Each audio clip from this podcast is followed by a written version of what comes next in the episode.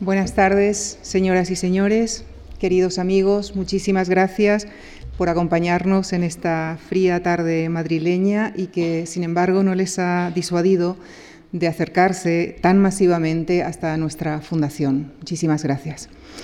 Esta tarde nos acompaña nuevamente el profesor Manuel Vendala, catedrático de Arqueología en la Universidad Autónoma de Madrid hasta su jubilación, donde también fue decano de la Facultad de Filosofía y Letras. Es miembro correspondiente del Instituto Arqueológico Alemán y de la Real Academia Sevillana de Bellas Artes. Es además doctor honoris causa por la Universidad de Huelva. Especialista en arqueología clásica y en las culturas ibéricas e hispano-romana, es autor de más de dos centenares de trabajos, entre los que destacan numerosos manuales de arte antiguo y tratados generales de historia. Esta tarde viene a hablarnos de la patria de Agamenón, Micenas, que no solo existió en la narrativa poética de Homero, como nos ilustrará a continuación el profesor Manuel Vendala, en la conferencia que ha titulado Micenas, ciudad capital de la Grecia de Homero. Muchísimas gracias.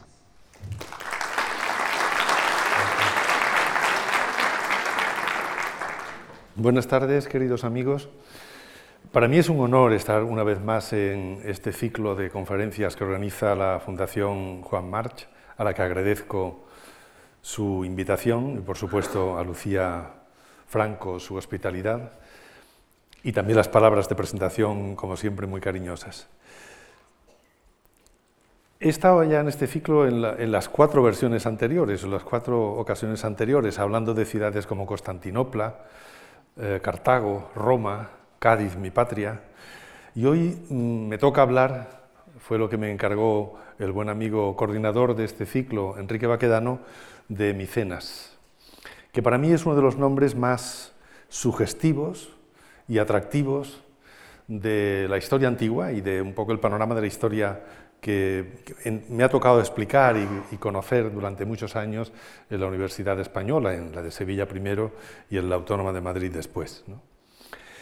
Y Micenas es un, sitio lleno de encanto. la presentación la hago a, partir de este bonito grabado de un, pintor irlandés, Dowdwell, que se dedicó eh, bastante tiempo a viajar por, eh, las ruinas, él decía pelágicas, de Italia y de Grecia y eh, a comentarlas en libros de viaje que hizo magníficos. Y más o menos esta era la imagen que se tenía de Micenas en los tiempos antiguos, ya en los tiempos antiguos y luego en los tiempos recientes, una ruina de la que se decía que era oh, cosa de los cíclopes por la enormidad de las piedras con las que estaban hechas, un mundo, mm, digamos, legendario y remoto, pero que ese mundo legendario y remoto realmente se ha descubierto por los estudios posteriores que en realidad son fruto de, un proceso cultural interesantísimo, de una ebullición cultural que se produce en el Mediterráneo Oriental, en el mundo egeo, en la Edad del Bronce, de una frescura y de una creatividad mm, que han sido decisivas para toda la historia del mundo occidental. ¿eh?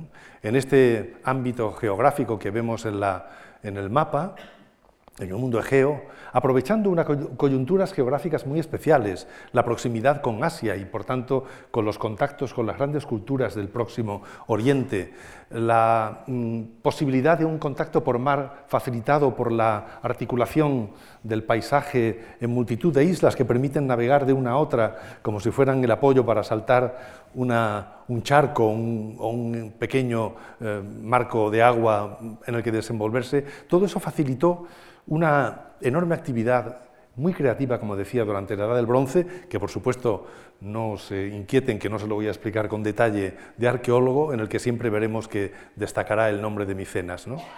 Pero simplemente para que tengan una idea de los tiempos en los que nos movemos, ese es, digamos, es un cuadro que resume la articulación de las grandes culturas que se desarrollaron en todo este mundo que acabamos de ver, por ejemplo, en, Creta, fundamentalmente la cultura minoica, en, el mundo eh, heládico, en el mundo de la Grecia continental, la cultura que se llama heládica y micénica es una de sus eh, fases, En definitiva, el mundo ciclático, muchas culturas muy ricas de contenido, como digo, que simplemente para que se hagan una idea, eh, oscilan entre el año 3000 a.C. en el bronce antiguo y llegan hasta la época en la que se supone que eh, se destruye Troya, que hay una gran crisis que en cierta manera está memorizada en la memoria histórica y legendaria con la famosa crisis que supone la guerra de Troya, hacia, digamos, 1200 y pico, pero en torno a fines del segundo milenio.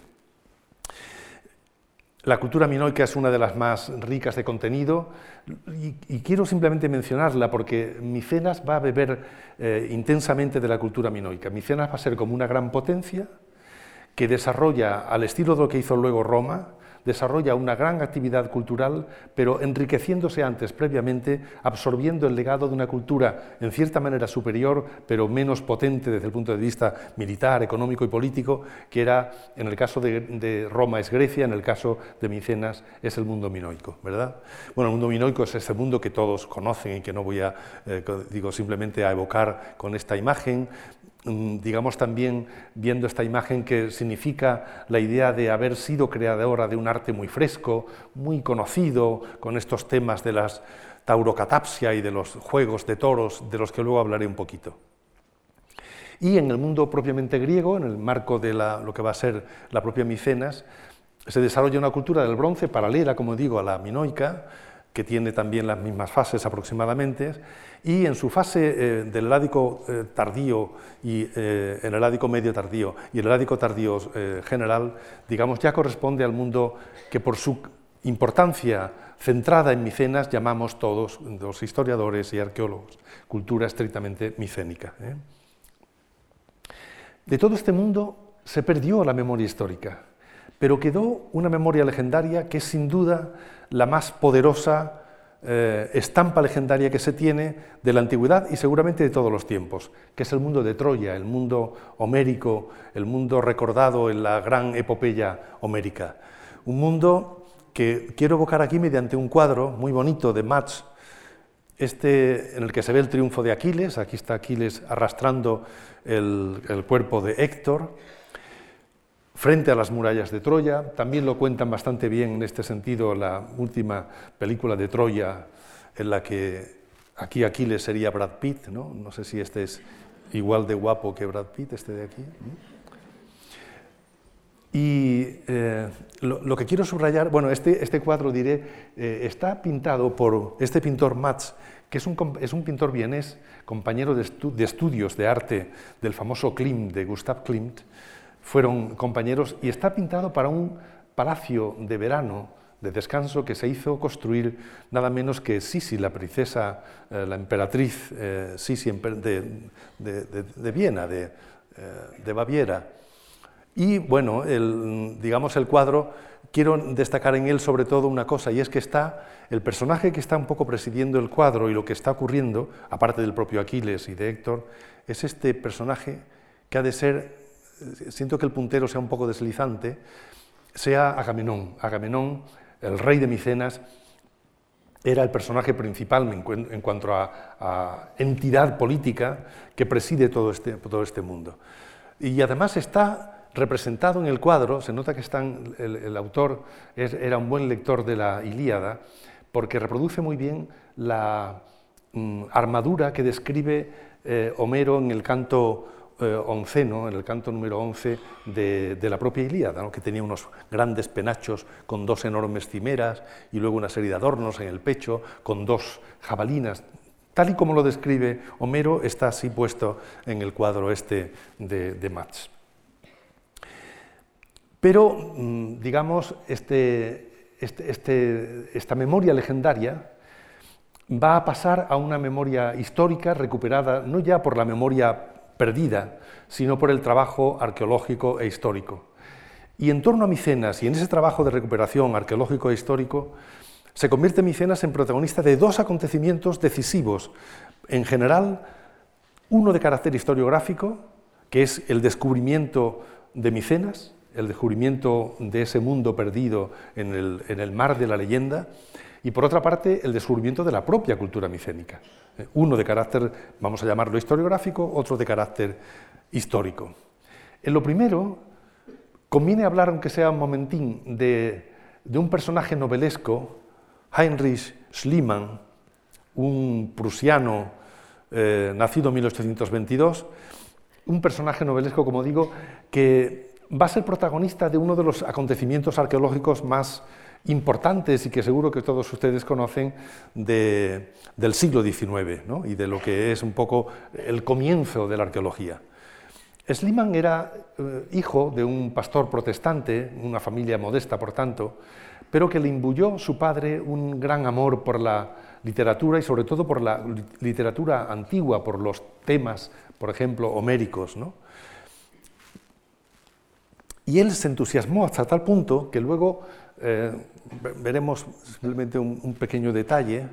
Eh, él, por ejemplo, le regaló a su padre un día de Navidad, teniendo unos ocho o nueve años, le regaló un libro de Herrers que se llama Weltgeschichte für Kinder, que es eh, la historia universal para niños, en el que había una ilustración que es esta, en la que se veía a Eneas saliendo con su padre Anquises y el niño eh, Troilo, perdón, el niño Ilión, vamos, el, pequeño, que va a ser luego tener una importancia enorme en el mundo eh, romano, está, escapando de, Troya ardiendo y le dice él a su padre, eh, Sliman niño, le dice, papá, los, muros de esta ciudad de Troya existieron alguna vez? Dice, se supone que sí, aunque esto está basado simplemente en Homero. Dice, bueno, pues si, esto es verdad, si, esto algún día hubo esa ruina, yo voy a encontrarla, yo me, entusiasmaré en la idea de encontrarla. Y efectivamente, él toda su vida, una vida que no voy a contar porque es muy larga y novelesca, desarrolló con una capacidad enorme para las lenguas y para eh, la cultura antigua en general una vida de comerciante que se hizo rico con treinta y pocos años, y decidió parar su vida económica para dedicarse a la arqueología, a estudiar eh, y ver y reconocer los escenarios del mundo homérico. Él entonces, muy poco, eh, con unos 40 años, buscó dónde podía estar Troya y la buscó en la zona esta de la boca de los Tartanelos. Se hablaba de que en este lugar había una colina, la colina de Gisarlik, en la que ya un, inglés aficionado, Calvert, había hecho algunas excavaciones, y él en 1870 decide excavar pensando que allí, debajo de lo que eran las ruinas de una ciudad ya de época romana, Ilion Novum, que a su vez se superponía a una ciudad griega, Ilion, que ahí debía estar la Troya homérica.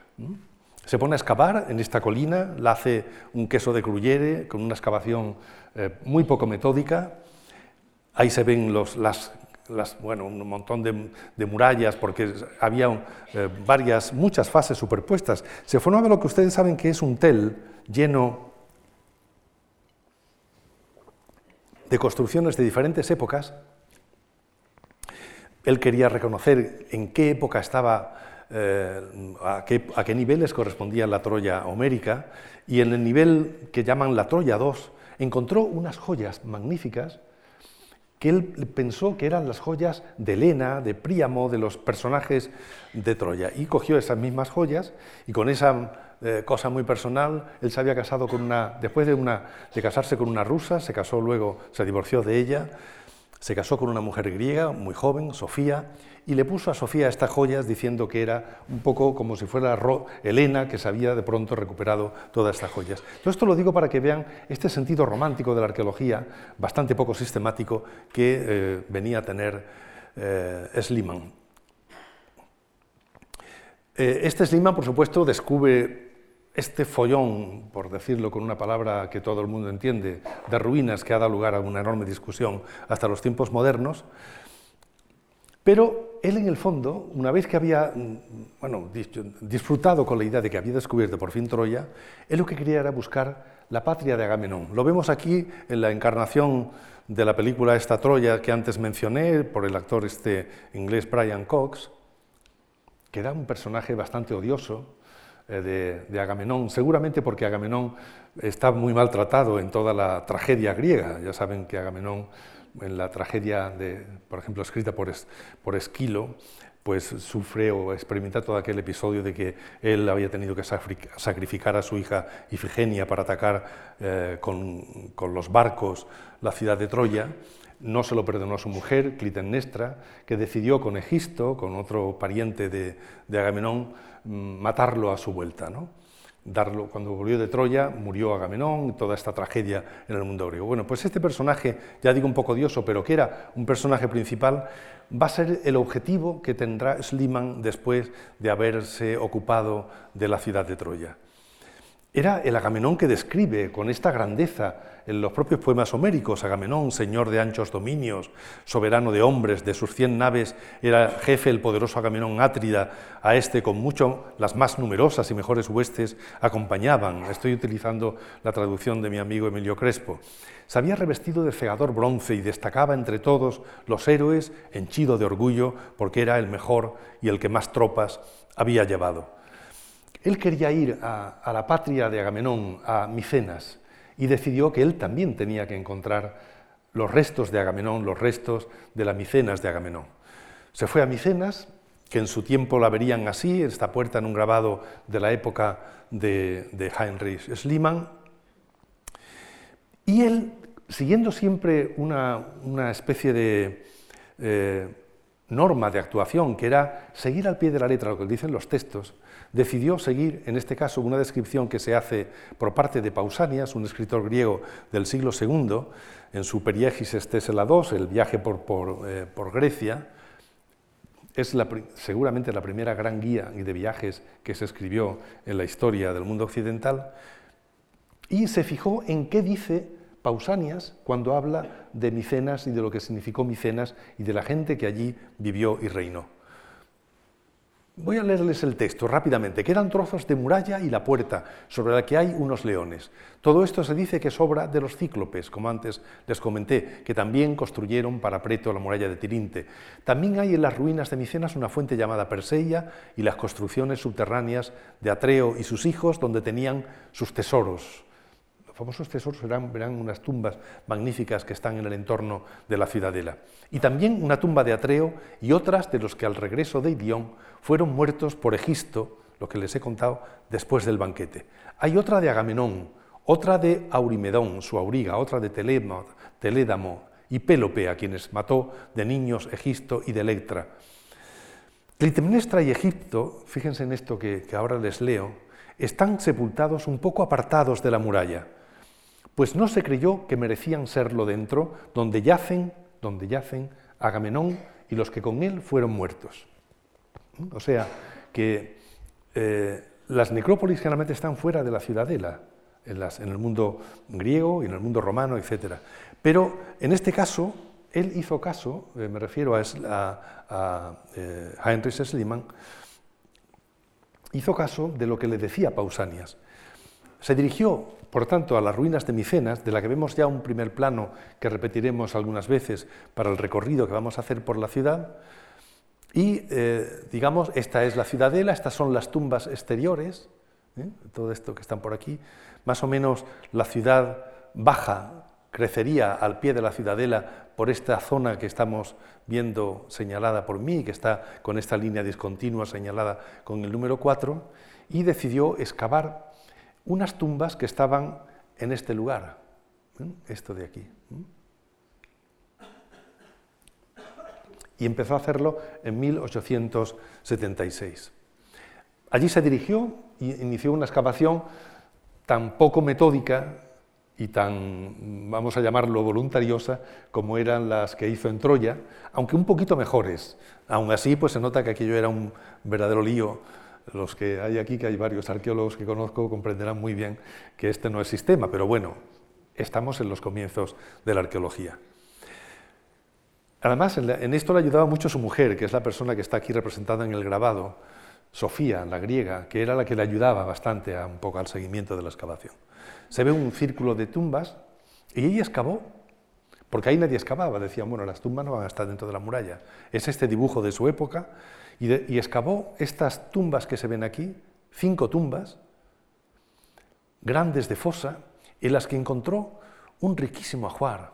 Ahí lo vemos en sección, encontró armas de gran lujo, vasos rituales también de oro, de plata, de, gran riqueza, placas de oro por todas partes. Estaba justificado lo que dicen en los textos homéricos de que eh, Micenas era rica en oro, abundaba el oro, ¿no? Y por tanto decía, yo tengo aquí la prueba de lo que dicen los textos homéricos. Lo veremos luego con más detalle. Simplemente veo, quiero que vean un poco cómo es eh, lo que encontraba y cómo lo veía eh, Sliman a punto de la excavación. En la tumba número 5, la, quinta que excavó, encontró tres tumbas de varón que además la mayoría de ellas tenían máscaras de oro cubriendo el rostro.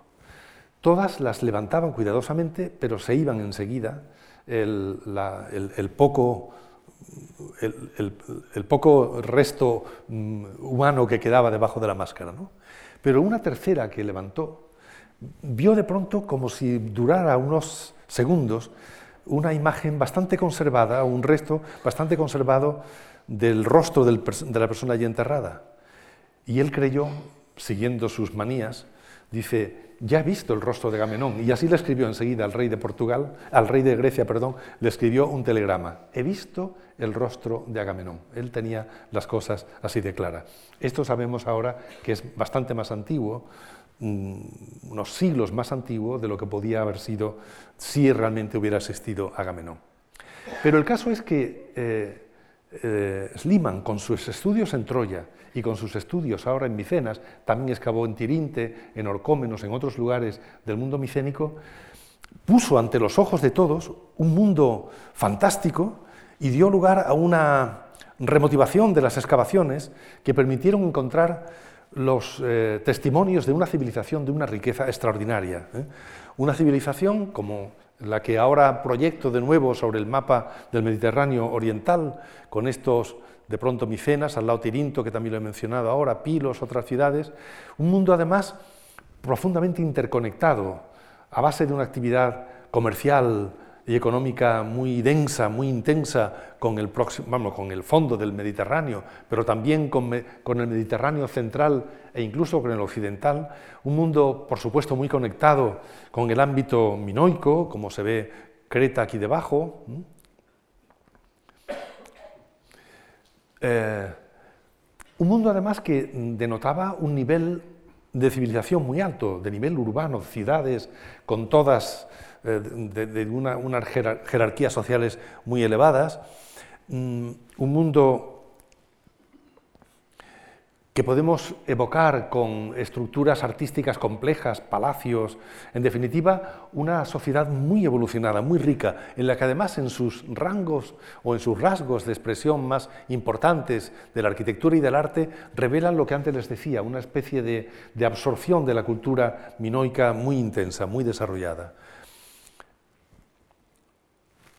este nivel tan alto lo ratificó también otro hallazgo principal que ya empezó a darse con las excavaciones de Sliman, y era que esta gente tenía textos escritos, textos escritos que se conservan en unas tablillas que son muy pequeñas y modestas y son generalmente tablillas de archivo de contabilidad del comercio, de, digamos, de los bienes de palacio, etcétera, pero que eh, son de una importancia, primero porque constatan que, es, que se tiene escritura, que se tiene el uso de escritura. Sabemos además que esta escritura es una escritura tomada de los minoicos, en el mundo herádico, en el mundo micénico, la adoptan del mundo minoico, es lo que se llama la escritura lineal A, y ellos la convierten en una escritura nueva que es la lineal B. Esta escritura, además, de la que tampoco puedo hablarles con detalle, pero que sí eh, se pudo descifrar eh, en tiempos bastante recientes, en un caso excepcional porque fue un estudioso, un arquitecto Ventris, Michael Ventris, que con muy pocos años, él era un, arquitecto pero muy aficionado a las lenguas clásicas, descifró que eso se podía leer y que además, y es un dato muy importante, que era griego. De modo que estas culturas que cuando empezaban a conocerse se hablaba de culturas prehelénicas, no son culturas prehelénicas, son culturas griegas. Es el primer gran capítulo, y un capítulo brillantísimo, de la cultura griega, no de, los precedentes, sino de la propia cultura griega, con enorme peso. Y además, gracias a ello, podemos saber datos, por ejemplo, que el, vamos a llamarlo el rey, el personaje principal de la sociedad micénica, se llamaba Banax. Escribe en, esta escritura silábica Banaka, que es un nombre, que es muy importante saber que se llama Banax, porque en los textos escritos de las tablillas, ese Banax está asociado primero a los dioses. Se nota que es una persona, una, autoridad eh, real, pero de un altísimo nivel sagrado también, porque su territorio al que se le asigna lo llaman los textos Temenoi, Témenos. Y Témenos es el nombre que luego en la Grecia clásica se va a dar a los espacios sagrados.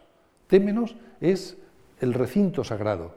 Y por tanto, en la tierra que tiene el Banax, lo saben por las tablillas, se va a llamar también eh, Témenos, y por tanto nos indica que el rey, este Banax, tenía consideración sagrada. Eh, bueno, hay otros nombres en los que no quiero entretenerme, pero solamente decirles que la posibilidad de tener textos escritos y que sean en griego fueron un determinante para entender la altísima importancia que tenía la recuperación histórica y arqueológica de la cultura micénica. Esa cultura se desarrolla, lógicamente, en torno a varias ciudades importantes, de las cuales Micenas, por todos los datos de la leyenda y por los datos arqueológicos es un poco el corazón de toda esta sociedad. Es un poco lo que se cuenta en Homero, ¿eh? en la Ilíada, cuando se habla y se hace el catálogo de las naves que iban a atacar a Troya, se enumera quiénes, eh, de qué ciudades venían. bueno, de muchos, no voy a contar las famosas ciudades micénicas en general, de Pilos, de Mesenia, de Argos, de muchas de ellas. Y eh, la más importante, quien tenía el personaje principal, el que llevaba más bajeles, era Agamenón, el rey de Micenas. Bueno, Sliman estaba tan obsesionado con Agamenón que él, de su segunda mujer griega, Sofía, tuvo dos hijos a los que llamó Andrómaca y Agamenón. No podía ser de otra manera. Bueno, pues Micenas, la patria de Agamenón,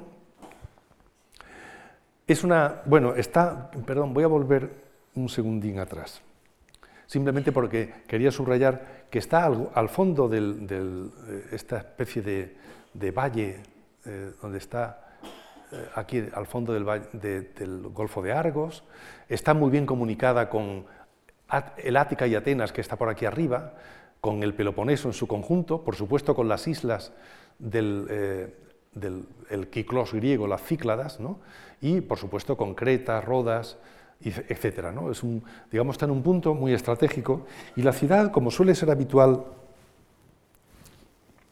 en el mundo antiguo, en estas ciudades, eh, la forman siempre una ciudadela principal, donde, amurallada, donde están los edificios principales, los edificios de representación, las residencias reales o palaciegas, y en su entorno están las, casas más sencillas, las tumbas, etc. ¿no?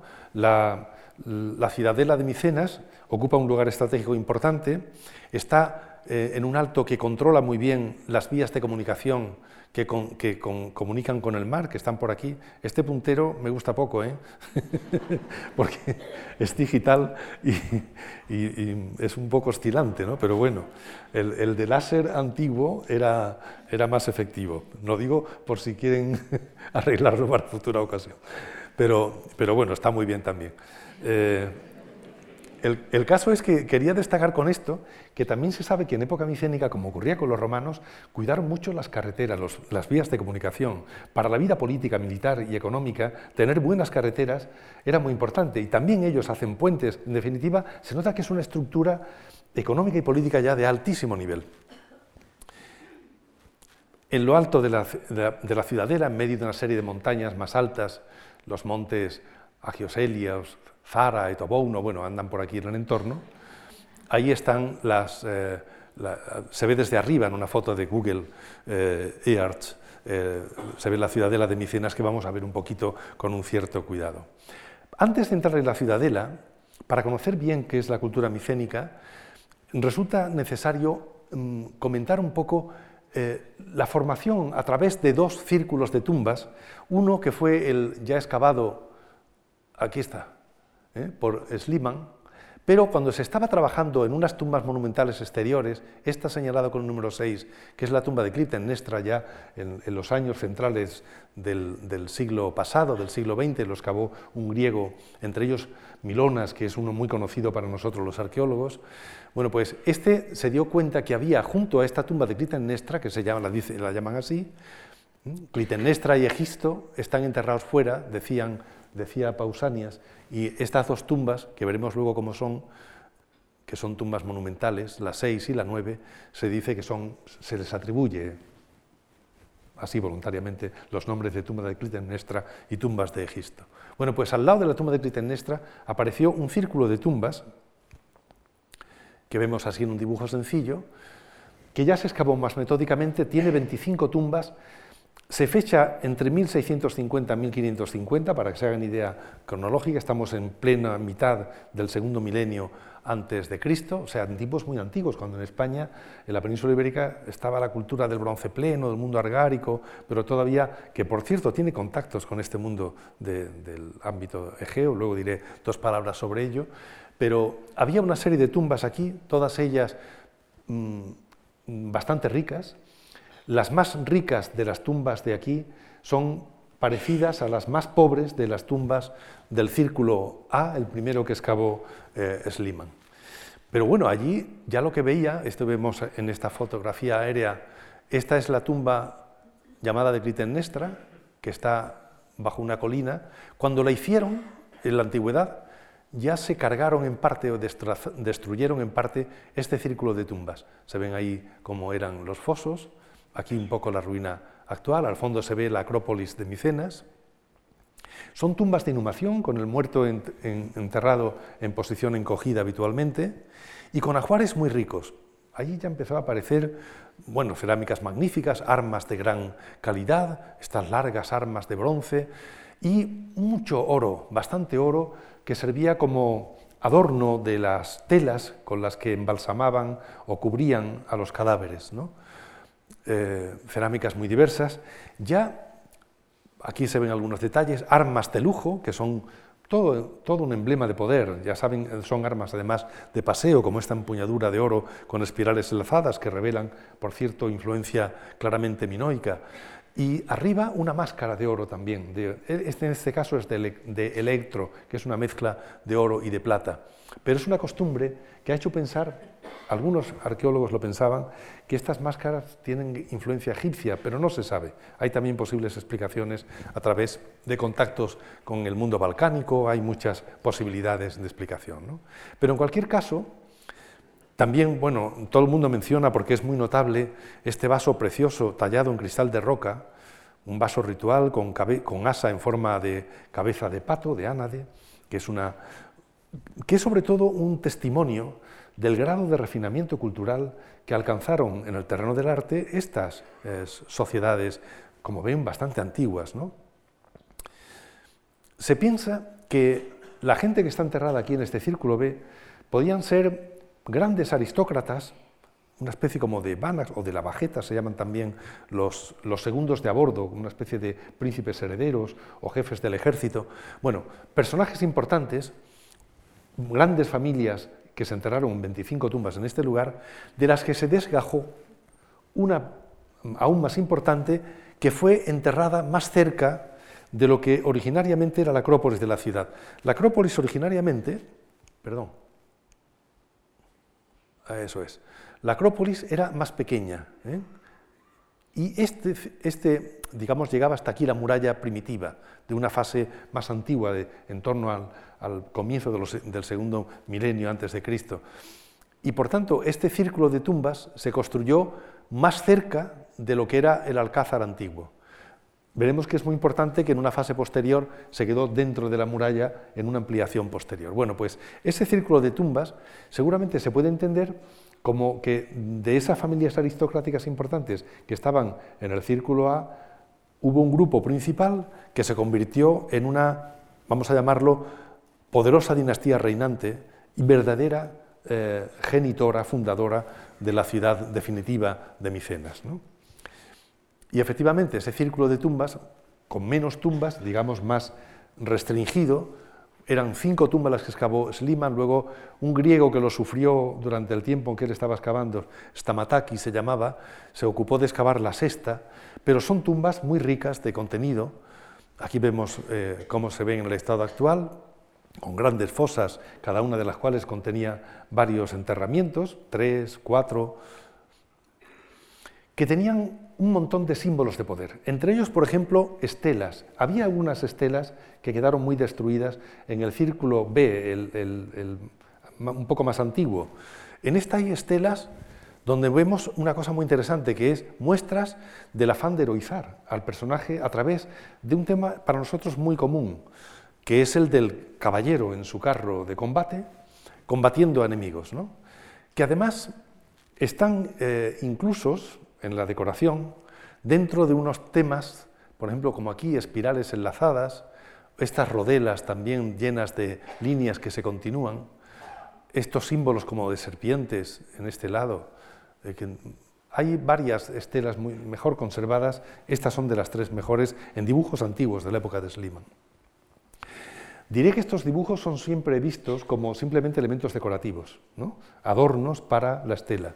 Yo creo que son algo más. ¿eh? Personalmente pienso que estos dibujos lo que hacen es indicarnos la introducción del personaje heroizado en su carro de combate, en su carro de batalla, en un mundo de lo infinito. Estas, estas líneas son el símbolo de lo de lo perenne, de lo continuo, de lo que no se acaba, de una especie de curva que enlaza con las siguientes, una especie como del tiempo eterno. ¿no? Tiempo eterno que está en los cielos y que está también en la parte inferior, porque esta gente entran en el cielo. ¿eh? Hay que pensar, no pensaba contarles esto, pero creo que tengo un minuto para decirles que este mundo que estamos viendo, es a su vez heredero, como les he dicho, de las grandes culturas del Próximo Oriente, también de Egipto, por supuesto del mundo minoico, que también ha absorbido esas influencias, y están generando una, vamos a llamarla, un pensamiento, una filosofía, según la cual los reyes son reyes asociados a lo divino. Porque, como recordará luego Cicerón, que está alimentándose de toda esta vieja tradición como si fuera un, un filósofo helenístico, recordaba Cicerón que los grandes dirigentes de las ciudades, eh, de los estados, cuando morían iban al cielo convertidos en estrellas. Eso se lo decía Cicerón, lo cuenta en un sueño que tuvo Escipión Emiliano cuando iba a atacar eh, Cartago en la época de las eh, guerras púnicas, en la que dice que Escipión Emiliano tuvo un sueño en el que se apareció Escipión el africano, su abuelo de adopción, y le contó que él estaba destinado a subir al cielo y convertirse en una estrella que formarían nada menos que la Vía Láctea. Es la explicación más bonita que yo había oído nunca o leído nunca de cómo se forma la Vía Láctea. De modo que desde muy antiguo, y todo el mundo mediterráneo en sus fases arcaicas o antiguas van a estar impregnados de esa realidad, y en España, por ejemplo, hasta, hasta época romana, de la idea de que el soberano es un ser que está en el camino hacia la eternidad, en la vía de los dioses. ¿eh? Y todo esto es lo que a mí me sugiere que representan estas líneas onduladas que son como, lo, como la, no, o sea, la, no ruptura de la continuidad. ¿eh? Todo se continúa, todo se perpetúa. Eh, ahora las estelas las veríamos así, con estas. algunas también tienen escenas de caza. Esta, peor conservada, se ve una escena de caza abajo porque también la caza es otra de las actividades, igual que la guerra lo es, de el símbolo del orden que impone el rey, el soberano, el aristócrata, sobre las eh, fuerzas desordenadas, los enemigos o los seres salvajes, ¿no? los animales salvajes. Hay que pensar que la nobleza, hasta en época romana, si van ustedes a las villas romanas, verán que uno de los temas frecuentes de los mosaicos son temas de cacería, ¿no? porque todavía en época romana se perpetúa la idea de que el soberano, como los reyes asirios, como los micénicos, es también el gran cazador, es un poco el que, el que impone su eh, poder, su orden como rey, al desorden de lo selvático, ¿eh? lo que decían los romanos, la ferocia bárbara, el mundo externo de las externaegentes. Bueno, de modo que en esta estela lo que estamos viendo por un monumento real es lo mismo que habían concebido en la leyenda o que estaba eh, pensado en la leyenda y que representaba este cuadro que veíamos antes de nuestro eh, amigo pintor Vienes. ¿no? Este es como si fuera Aquiles, ¿no? Eh, es una imagen claramente visible de la heroización. ¿no? Y aquí, por supuesto, había esas máscaras de oro que tanto impresionaron a Schliemann. ¿no? Casi todos los varones tenían estas máscaras de oro, que ya son una buena expresión del poder y del deseo de eternidad, porque el oro es también un metal que no se corrompe, que, es eterno. ¿no? Ponerle una máscara de oro es un poco como darle eh, una eternidad, incluso aparencial, ¿eh? a la persona allí enterrada. Y por supuesto, la más famosa de todas es esta, que eh, cubría lo que creyó el bueno de Sliman como rostro del propio Agamenón. Pero luego las tumbas estaban llenas de metales preciosos de gran riqueza. Es el reflejo del éxito eh, cultural y civilizador del mundo micénico. Para cubrir los vestidos, diademas para las tumbas de mujer que estaban también enterradas, había unos siete tumbas de mujer, ocho, eh, siete, ocho de hombres también, y dos de niños, que veremos también ahora un detalle muy bonito de, lo mismo. Por ejemplo, estas, estas láminas que ven aquí eran las láminas de oro que cubrían dos cuerpecitos de niño que estaban enterrados cuidadosamente.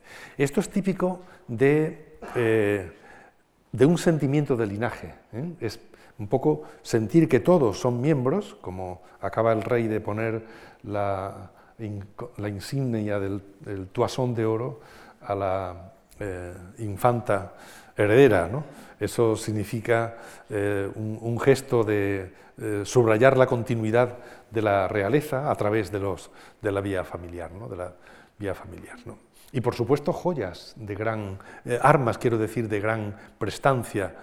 Mm, muchas de ellas, no es el caso de escribirlas con detalle, con mm, arte minoico.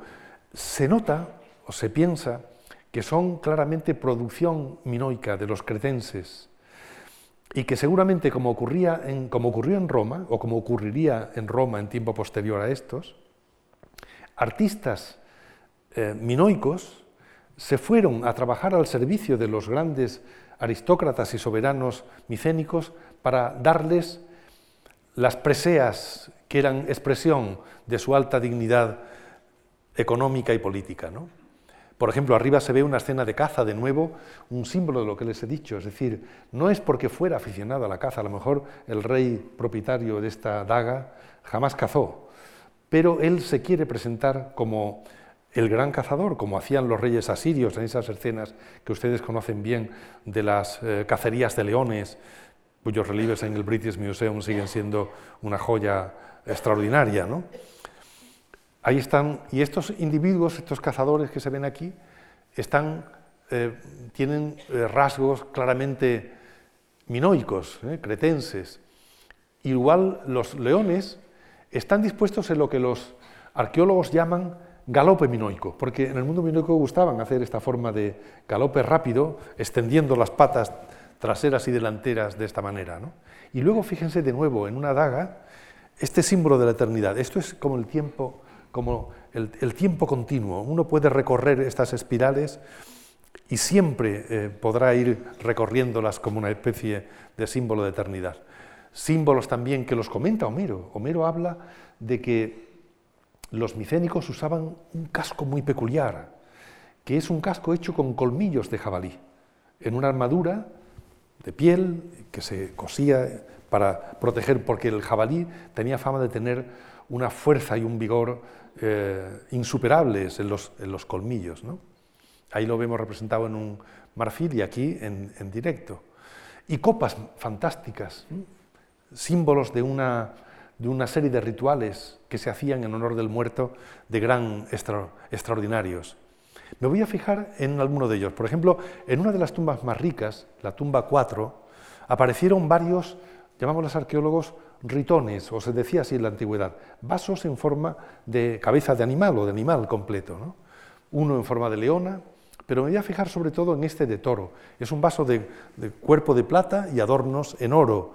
Es muy típico además ese gusto tanto en, el, en esta figura de leona, más bien que león, de las aristas, el mundo este indoeuropeo de los griegos, que seguramente son gente vinculada a la penetración de gentes indoeuropeas desde la Grecia continental, mm, gustan de las formas geometrizadas. La testuz de este toro se convierte en una roseta perfectamente regular. Estos están haciendo lo mismo de un vaso que tenemos en, en Nosos, en Creta, también un vaso ritual en forma de cabeza de toro. Es lo mismo. Como ven aquí es más naturalista, aquí es más abstracto, ¿eh? con este geometrismo. Pero muy rápidamente les quiero decir que estos vasos tienen una función ritual. ¿Por qué hay un vaso en forma de cabeza de toro? Podríamos hablar también de los otros vasos. Fíjense, esto es un, sarcófago de época micénica hallado en una localidad minoica en Hagia Tríada,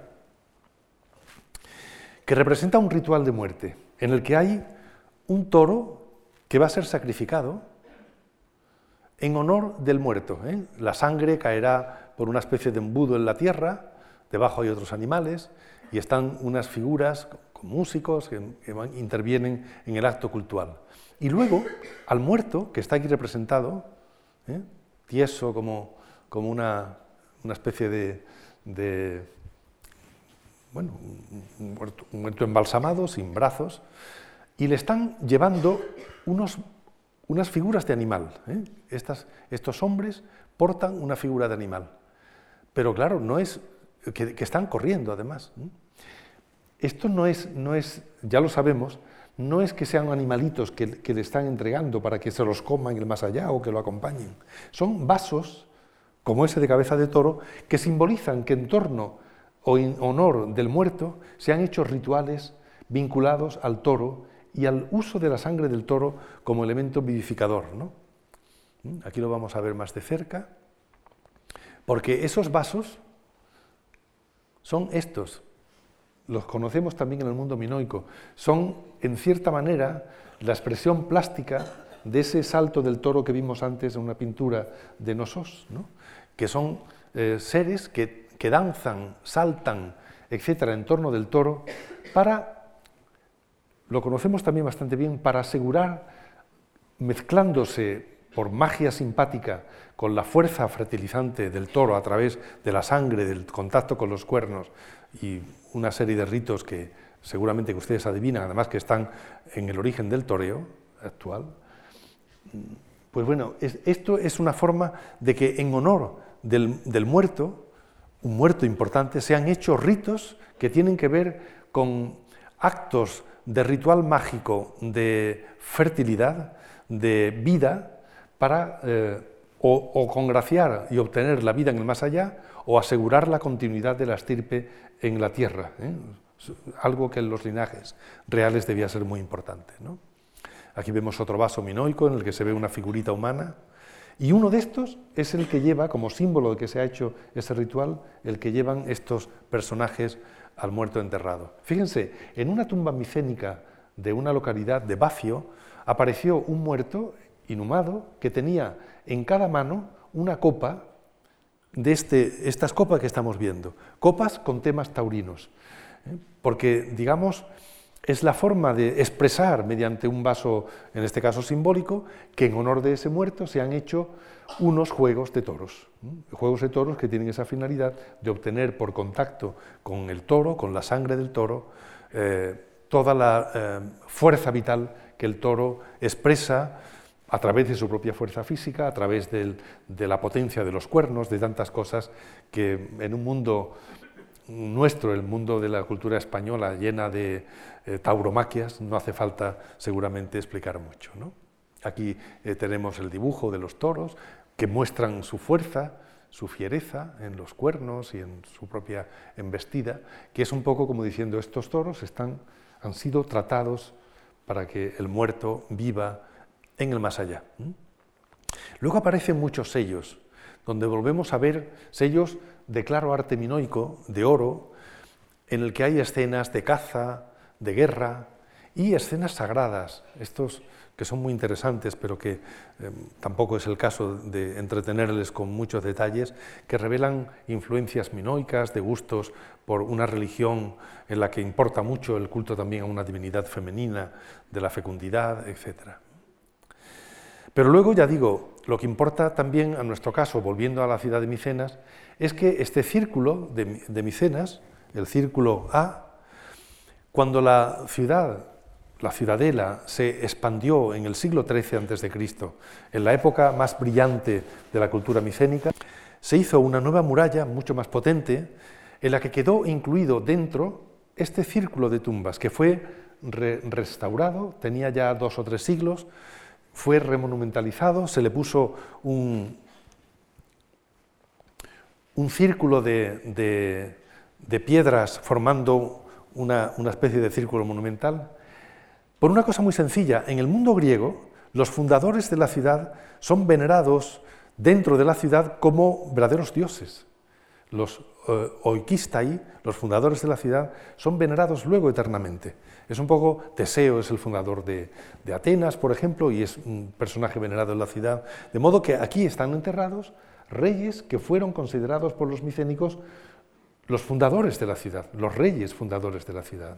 Y por eso están en un santuario, en este caso incluso intramuros, un, santuario dentro, igual que Trajano luego será enterrado dentro de la ciudad de Roma. Es un poco la misma idea. ¿eh? Y luego ya vemos un poco, vamos a dar un pequeño paseo por los restos de la ciudadela, en la cual esta gran muralla que ya les he explicado, que es la, más antigua, quedan estos restos de aquí, muy pocos, cubría solamente la parte más alta, pero luego se hizo una ampliación en la que se hizo bueno, esta muralla que cercaba el círculo A y esta estupenda, magnífica puerta. Luego se hizo otra un poco posterior del mismo tipo en la parte nordeste de la ciudad. Luego se hizo otra ampliación eh, aquí para cubrir la bajada a una fuente que había interna en la época en la que Micenas estaba temiendo peligros exteriores. Esa muralla, que la vemos ahora mejor en, en este dibujo que lo reconstruye más o menos completo, es una muralla potentísima. Tiene además una función que es muy típico de los comienzos de las grandes ciudades, que es ser grandes señalizadores del paisaje. Se convierten, como los castillos medievales, en una especie de gran construcción que simbolizan la apropiación del territorio al que dominan visualmente, aparte de que tienen una función efectiva de protección y de ataque. Pero solamente convertirlo en un gran hito humano eh, que, se convierte en el gran referente del paisaje, eso ya es importantísimo en las ciudades micénicas. Aquí vemos desde la entrada de la ciudad, a ver si logro colocarlo aquí, ¿eh? se subía por una rampa a la parte alta y por dos caminos se entraba en la zona, digamos, central del palacio, que es este, ¿no? Por aquí por una rampa, por la derecha por una escalera, ¿no? Y luego otras dependencias menores en las cuales no, no, voy a, no voy a entrar. Importa mucho, por ejemplo, ver su símbolo casi más destacado de la fortaleza de la Micenas de su época de mayor esplendor, que es la Puerta de los Leones. Eh, vemos ya una arquitectura, pues un poco que es la base de la arquitectura eh, posteriormente griega y romana. estamos en la gran arquitectura occidental, ¿no?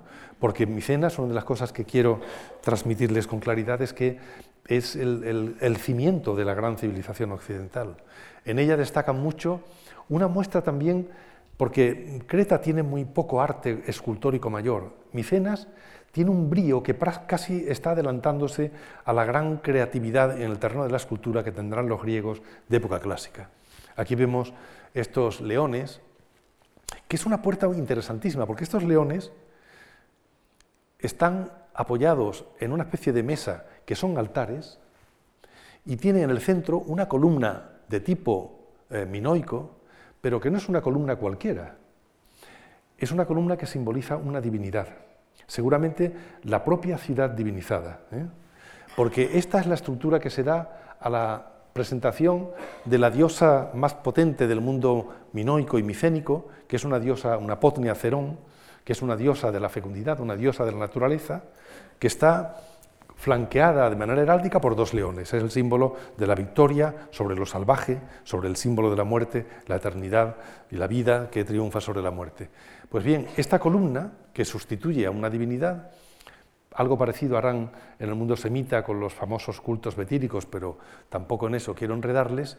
Para mí, que en este caso lo que simbolizan es que si esta diosa es una diosa de la naturaleza, la Potnia Cerón, esta de aquí, así se llama, en, las tablillas micénicas llaman a esta diosa, Potnia la llamo yo, se dice castellanizado, la potinija, dice potinija, que significa justamente eso, la gran señora la diosa de la vida y de la muerte. Bueno, pues esta es la diosa de la naturaleza.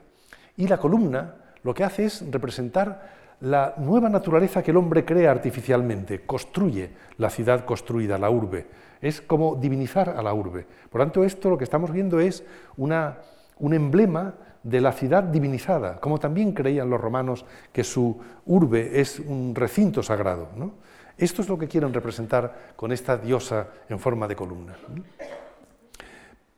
Fíjense, esto es un, relieve micénico de Ugarit, en el que se ve también la misma diosa de aquí abajo, con, en este caso, dos cabras, pero fíjense que las cabras se apoyan en una estructura en forma de altar, para subrayar que lo que está en la, Puerta de los Leones es también un altar. Al fin y al cabo es la misma idea de esta diosa Mm, de los animales, esta magna mater que vemos aquí, que es nuestra Cibeles. Lo que estamos, en cierta manera, viendo en, el, triángulo de Micenas, que es muy grande, tiene cuatro metros de base, es un poco el antecedente de Micenas, de, Cibeles. Bien, las fortalezas micénicas son extraordinarias, ¿no? estas que Pausanias decía que tenían que ser obras de cíclopes. Se ve mejor que en Micenas, en una ciudad que está muy cercana, que seguramente era, dependía de Micenas, que es Tirinte. Decimos Tirinte mejor que Tirinto, según dicen los filólogos, que es mejor decirlo así. Un enorme castillo, que es impresionante verlo. Confieso que cuando estuvimos hace unos años viendo Tirinto, a mí me dejó boquiabierto. ¿no? Y bueno, eh, estas fotos son de entonces, eh, en la que la muralla es un prodigio. No quiero destacarla mucho, simplemente ver que ustedes lo vean como una especie de gran arquitectura defensiva que es un símbolo de poder. Y en el centro de la ciudadela, el palacio, ¿eh? del que quedaban muy pocos restos, pero suficientes para reconstruirlo, así lo vemos ahora reconstruido. Y para ver simplemente, voy a ir ya muy rápido, el paso, como decía, por esta, eh, esta rampa, una escalera, y que subía hasta un pórtico con dos columnas en el centro y por una serie de pasillos se llegaba a un pequeño patio donde estaba al fondo una estructura símbolo de lo micénico que es lo que se llama un megarón, que es una especie de estructura donde está el salón del trono, donde está, digamos, la residencia principal de recepción del soberano, que tiene cuatro columnas con un gran hogar en el centro, y que curiosamente, por lo que acabo de decirles, va a ser la estructura de la que origina la forma del templo griego. De nuevo, la idea de que el, soberano que allí reside es un rey dios, porque luego los templos griegos tendrán esta misma forma. La vemos así en planta, ¿eh? con la aizousa o zona más iluminada que está afuera, a ver si me sale aquí, luego el prodomos y la, sala. Esta es la que eh, se ve muy bien en una zona eh, en Pilos, un palacio muy interesante que fue excavado después por Carl Blegen ya en los años centrales del siglo pasado y que estaba mucho mejor conservado en la parte palacio de Micenas y que permitía, aquí vemos los restos, una reconstrucción como esta, en la que se ve la monumentalidad de la estructura del palacio, ahí se ve el, rey en su trono sentado en un lado, eh, el hogar y la puerta hacia la, salida, estas columnas minoicas y una gran decoración pictórica que se conservaba mejor en Pilos que en Micenas, donde también había algunos restos, con temas de nuevo del ámbito palaciego, de carros, ¿eh? seguramente una estructura que reconstruida nos permite llegar a estos ámbitos de gran nobleza arquitectónica, símbolo de la evolución al que habían alcanzado estos lugares.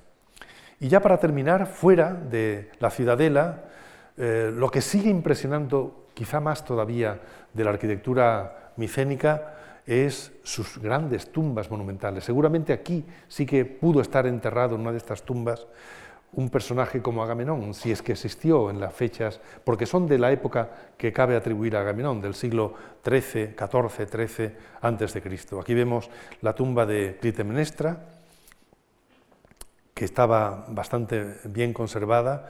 Aquí de nuevo Sofía, que se encargaba de seguir esto. La más importante de estas tumbas está un poco alejada, es la que se conoce con un nombre falso como Tesoro de Atreo, y que es una construcción francamente impresionante. Me refiero, se nota que aquí Micenas quiere dar ya un, un grito importante de la solemnidad de su propia arquitectura como símbolo también del propio poder del soberano.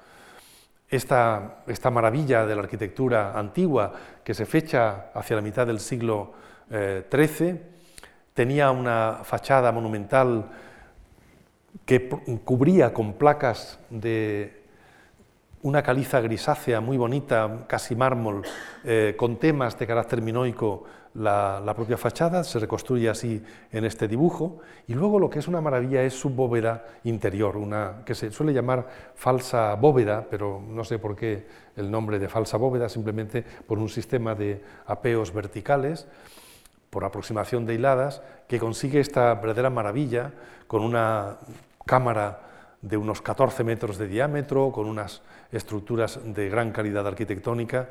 Por dentro, por ejemplo, con esta figura humana que nos sirve de escala, de referencia, se ven los tamaños con estos, por ejemplo, el dintel, incluso protegido por un triángulo de descarga, pero tiene 8 metros de ancho, una piedra que puede medir, eh, bueno, pesar 20 toneladas, una, quiero decir, una especie de alarde técnico verdaderamente prodigioso. ¿no?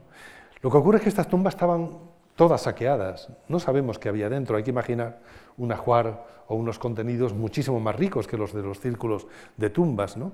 En una tumba micénica eh, cercana apareció una de estas cámaras y que tenía su, digamos, su ajuar funerario mejor conservado. Y en unas apareció la, famosa, eh, esta, esta coraza que revela el, poderío militar de los micénicos en esta gran coraza de, bronce, ¿eh? que es un poco como el antecedente de las, de las corazas eh, medievales, más que incluso que las, romanas, por ejemplo. ¿no? Es una, una, maravilla. También usando estos cascos raros, muy, muy extraños, de los, de los cuernos o colmillos de jabalí. Pero claro, Micenas de pronto mm, nos da un descubrimiento como este. En, hacia 1200 y pico debe corresponder la aparición de este vaso en el que aparecen unos guerreros que no son como este que acabamos de ver, ni tienen cascos de colmillos de jabalí y que tienen una apariencia completamente distinta. Este, este apareció en una estancia que está pegadita al círculo A de tumbas de Micenas. Y ha dado lugar a muchísima discusión, pero lo cierto es, lo que quiero subrayar, es que es reflejo, y con esto ya vamos terminando, de que Micenas va a entrar en crisis por la llegada de gente rara, de gente extraña, bárbaros para su época y para la visión que tenían los micénicos, a los que llamaron los egipcios, que también recibieron movimientos de pueblos y ataques, lo llamaron los egipcios los pueblos del mar, decían, unos gente que no solo venía por mar, pero ellos lo llamaban así, pueblos del mar, que les dio en el siglo XIII y XII una, una, guerra extraordinaria. Aparecen, por ejemplo, pintados en unos relieves del templo de Medina Tabú, del siglo XII ya, un poco, un poco posterior, vamos, inmediato, ahí se ven los guerreros, estos pueblos del mar atacando en barcos al faraón, que está aquí majestuoso, eh, utilizando su arco contra los enemigos. Algunos de estos pueblos los llamaban en los textos, esa es la ventaja del mundo egipcio, que está lleno de eh, inscripciones, los llamaban los Shardana, y estos Shardana eran gente que tenían escudos redondos y cascos de cuernos con una especie de pequeña cimera, que son como los que acabamos de ver. Estos, eh, seguramente muchos sostienen, yo lo creo así, que este vaso de los guerreros de Micenas es el indicio de que están entrando en Micenas gente que va a, poner en crisis la estabilidad que, en la que se desenvolvía el mundo micénico y se acaba. Pero ese mundo entra en la época oscura, entra en una fase de crisis, se olvidan los griegos que habían tenido una época anterior, pero Homero se encargó de recordarlo en una epopeya que ha inspirado al arte griego posterior continuamente. Aquí se ve, por ejemplo, el famoso vaso François, un vaso que se encontró en Etruria, una crátera griega del año 570 más o menos, en la que se ve una representación de la guerra de Troya. Aquí está Troya con Príamo y una escena en la que se ve a Aquiles, aunque está el cuerpo perdido, que está corriendo detrás de Troilo. ¿eh? El hijo de Príamo, porque había un presagio que decía que solo matando a Troilo, al hijo pequeño de Príamo, conseguirían los griegos entrar en Troya. Aquiles se escondió detrás de una fuente y cuando él con su hermana Políxena acudió a coger fuente, se le cae aquí la hidria del agua, a coger agua en la fuente, Aquiles lo, cogió y lo mató. Y esto dio lugar también a una grave crisis. ¿no? Y está Príamo muy preocupado. ¿no? Pero esta grandeza es la que este mundo de leyenda, un mundo heroico, es el que recordarán los griegos, por ejemplo, a través de la representación de este tipo de carros, como en los eh, hemos visto antes las estelas micénicas, en los grandes vasos que servían también de estelas funerarias en el siglo VIII, en el siglo IX antes de Cristo, sobre todo en el VIII en Grecia, en la Grecia geométrica. Y eh, simplemente lo que quería es decirles que este mundo, aunque perdido en la época que se llama la época oscura, del mundo anterior al geométrico, sin embargo había creado las bases de lo que va a ser todo el desarrollo de la expansión por el mundo mediterráneo de un tipo de cultura que va a desarrollar luego el mundo griego clásico, el mundo romano, el mundo fenicio.